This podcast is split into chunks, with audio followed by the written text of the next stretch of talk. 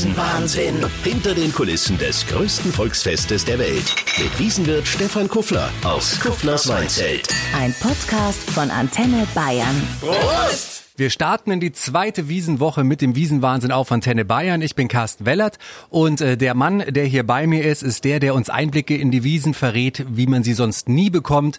Der Wirt vom Weinzelt Stefan Kuffler. Ja, servus Carsten. Die wichtigste Frage natürlich, die all unsere Podcast-Hörer brennend interessiert. Nach der ersten Woche müssen wir das fragen. Wie geht's deinem Wasserrohrbruch zu Hause? Ja, also das war eine herrliche Nacht, wo äh, meine arme Frau sich alle Stunden den Wecker gestellt hat, um äh, hier das tropfende Wasser auszuleeren aus den Bechern und Behältnissen. Das ist aber inzwischen alles behoben, es ist alles wieder trocken und äh, wir leben wieder zivilisiert und es läuft kein Wasser mehr durch die Deckenspots in der Küche rein. Das ist ja mal ein Vorteil. Wie ist denn das eigentlich als, äh, als Wiesenwirt? Wie viel Schlaf bekommt man da eigentlich so jeden Tag? Wie lang bist du überhaupt zu Hause? Erkennt dich deine Tochter und deine Frau noch? Wie ist das? Ach, die erkennen mich eigentlich immer noch, weil sie immer was von mir brauchen, wenn sie mich sehen. Aber zurzeit sehen sie mich wenig. Das ist der Vorteil.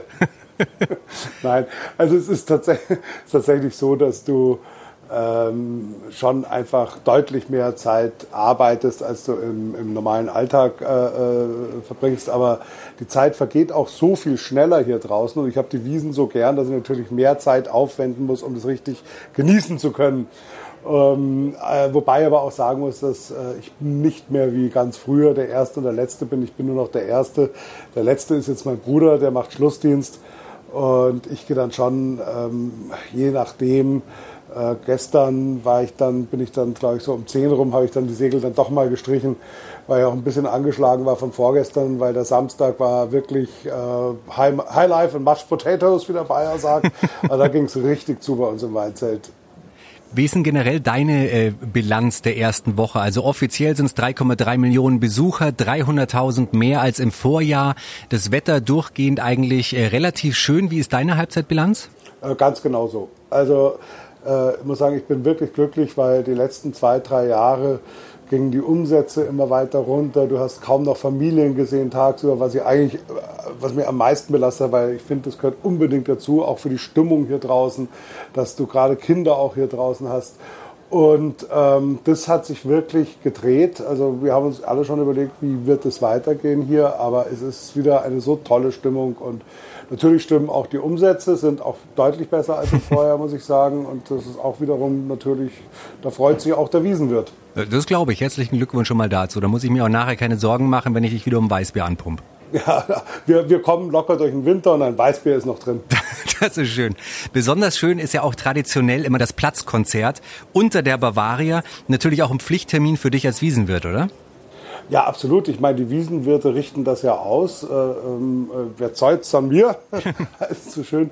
Nein, also wir haben, äh, äh, das sind die, die, die äh, Blaskapellen aller Festzelte, aller großen Festzelte, die sich unter der Bavaria aufstellen. Und bei einem Kaiserwetter, wie es gestern war, muss ich sagen, ist es schon wirklich besonders schön. Vor allen Dingen, wenn dann als letztes die Bayernhymne gespielt wird die äh, Ballons äh, äh, werden losgelassen, fliegen in den, in den blauen, stahlblauen Himmel und äh, umkreisen die Bavaria. Also das ist das Ganze zur Bayern-Hymne. Also da muss einem das Herz aufgehen und es ist so schön. Ich muss sagen, jedes Jahr ein Highlight.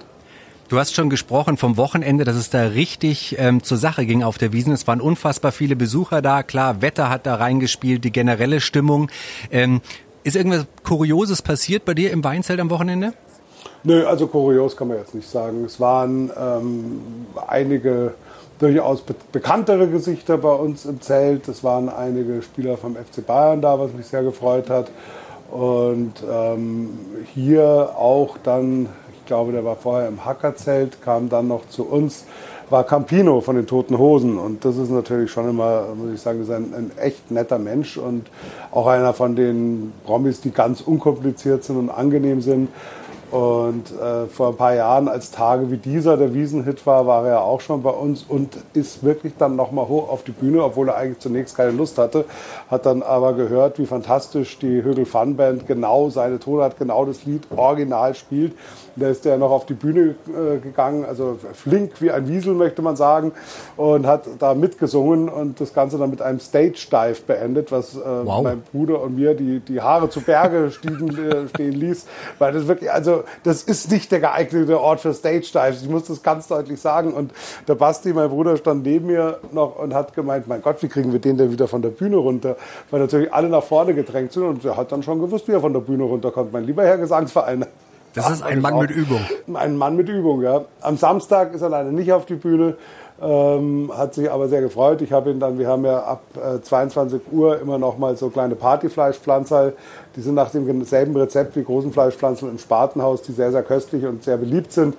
Und da habe ich ihm dann nochmal eine Riesenplatte hingestellt. Da hat er sich auch wahnsinnig gefreut und hat da ganz gemütlich gefeiert, aber wirklich auch einfach ja, gefeiert, ohne auszuflippen auf der einen Seite, aber auf der anderen Seite auch ohne langweilig zu sein oder irgendwie äh, Berührungsängste zu haben, weil ich habe ihn dann ins Zelt reingebracht und da hat natürlich jeder so und so viel gesagt, Mensch, Capino und Hi und Ding, hat er jeden begrüßt und für jeden kurz ein nettes Wort gehabt, also wirklich ganz entspannt und sehr nett, muss ich sagen.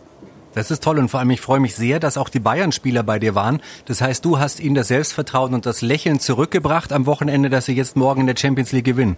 Das hoffen wir doch alle.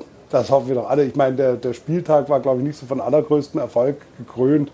Aber ähm, meine Güte, das gehört ja auch dazu und äh, da werden, da wird es dann wieder andere Spiele geben. Äh, am Abend, muss ich sagen, hat man ihnen dann nicht wirklich viel davon angemerkt. Also ich glaube, das haben sie, haben sie schon relativ schnell verdaut.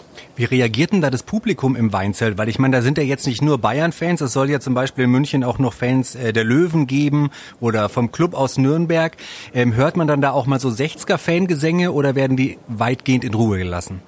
Die werden eigentlich weitgehend in Ruhe gelassen. Die äh, zum einen haben die auch schon dann eine ganz geschickte Art, sich anzuziehen, dass man sie nicht sofort erkennt. Und es ist ja auch so, dass die Gäste nicht permanent durchs Zelt scannen, wer ist da, den man kennt oder belästigen könnte sozusagen. Ähm, die waren bei uns in der Hausbox drin, da sind sie dann auch so nicht abgeschirmt, aber ein bisschen abgesicherter der Bereich. Und da können die völlig in Ruhe feiern, wie jeder normale andere Mensch auch. Und wie gesagt, also wenn die da so durchs Zelt gehen, das ist auch ganz erstaunlich, wenn man jemanden eigentlich immer nur so leicht verschwitzt äh, in kurzen Hosen in Rot kennt ja, äh, und der ist dann auf einmal mit Tracht da, am besten noch mit Hut, dann fällt der gar nicht so auf. Was ja viele nicht wissen, ich weiß das als äh, Stammgast oder als oft ins Weinzelt gehe, nennen wir es mal so, ähm, bei dir in der Hausbox... Nennen wir dich, nennen wir, nennen wir dich Stammgast, das passt schon. Äh, sehr gut, okay, dann äh, bleibe ich beim Stammgast. Bei dir in der Hausbox, da bedient ja Robert Lewandowski. ja, genau. Stimmt tatsächlich, dass äh, unser Kellner, der Josip, tatsächlich äußerlich eine gewisse Ähnlichkeit hat zu Lewandowski. Ja. Eine gewisse Ähnlichkeit. Ich finde mittlerweile sieht er mehr nach Robert Lewandowski aus als Robert Lewandowski selbst. Also das ist ja wirklich eins zu eins. Wenn du ihn in die Allianz Arena reinlaufen lässt, ich glaube, da hält ihn keiner auf. das werden wir mal ausprobieren. Das ist eigentlich eine lustige Idee.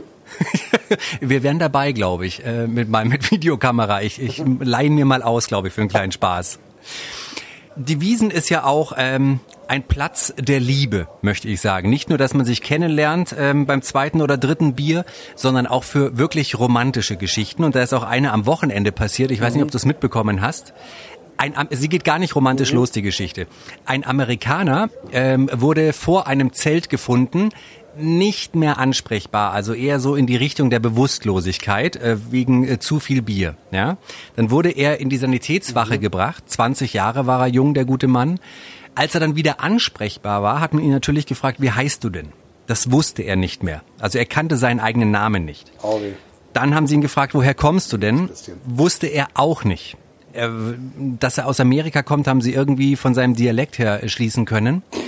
Und dann haben sie gefragt, ja, was weißt du denn überhaupt noch?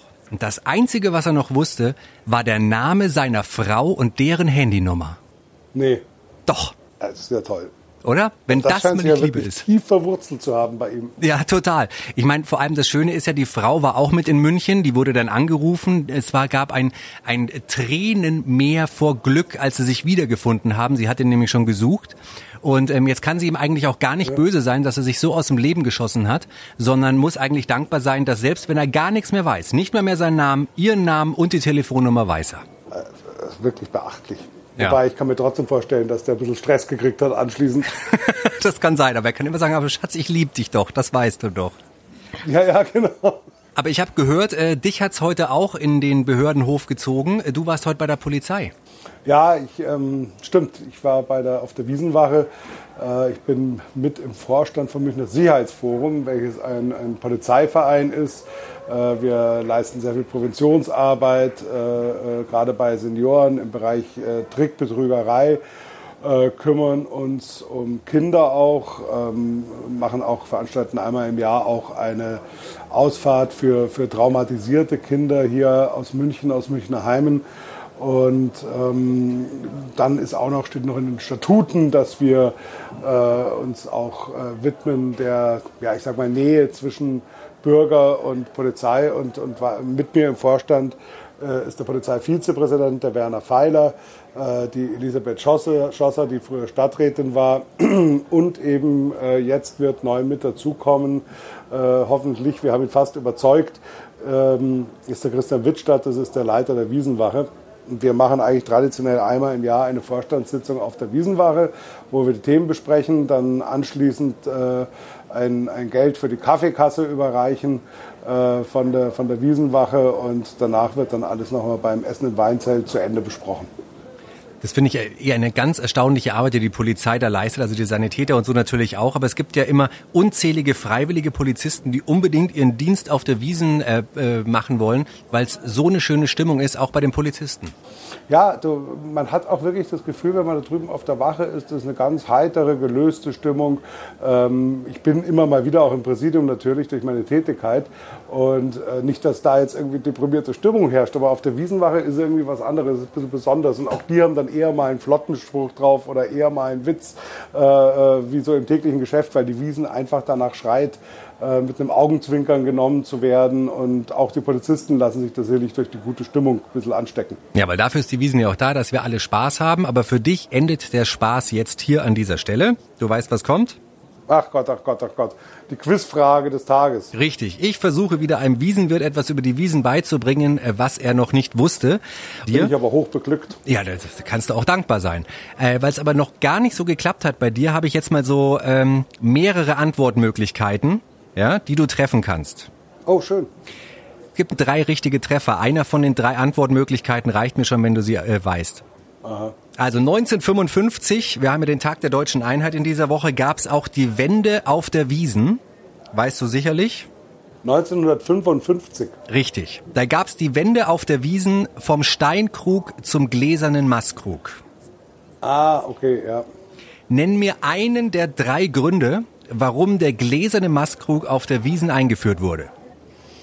Also soweit ich informiert bin, war ja der Käferlohr, der früher gebräuchlich war, da hat genau ein Liter Flüssigkeit reingepasst und zwar bis oben zum Rand. Ähm, was äh, natürlich schwierig ist, weil Schaum ist ja auch Bier und Schaum gehört aufs Bier, aber dadurch hast du so, so schon mal von Haus aus nie einen ganzen Liter reingebracht. Des Weiteren hast du äh, auch nicht gesehen, wie viel Bier wirklich drin ist, weil es liegt im Wesen eines Steingutkruges, dass er nicht durchsichtig ist. Also hat es auch mal sein können, dass da so ungefähr nur Schaum drin war. Das hat also der visierte Münchner vielleicht gerade noch am Gewicht erkannt, aber bei Auswärtigen war es dann schon schwierig. Ähm, und das sind meiner Meinung nach die beiden Gründe, vielleicht noch aus hygienischen Gründen. So, da stehe ich auf und applaudiere.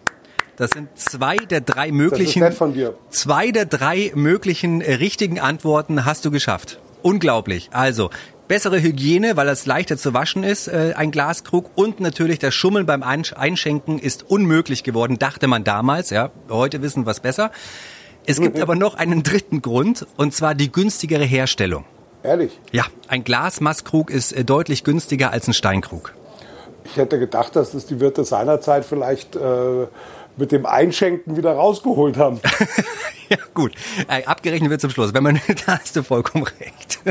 so, Stefan, dann danke ich dir. Auf was freust du dich diese Woche besonders? Du hast ja quasi eine Woche mit zwei Freitagen.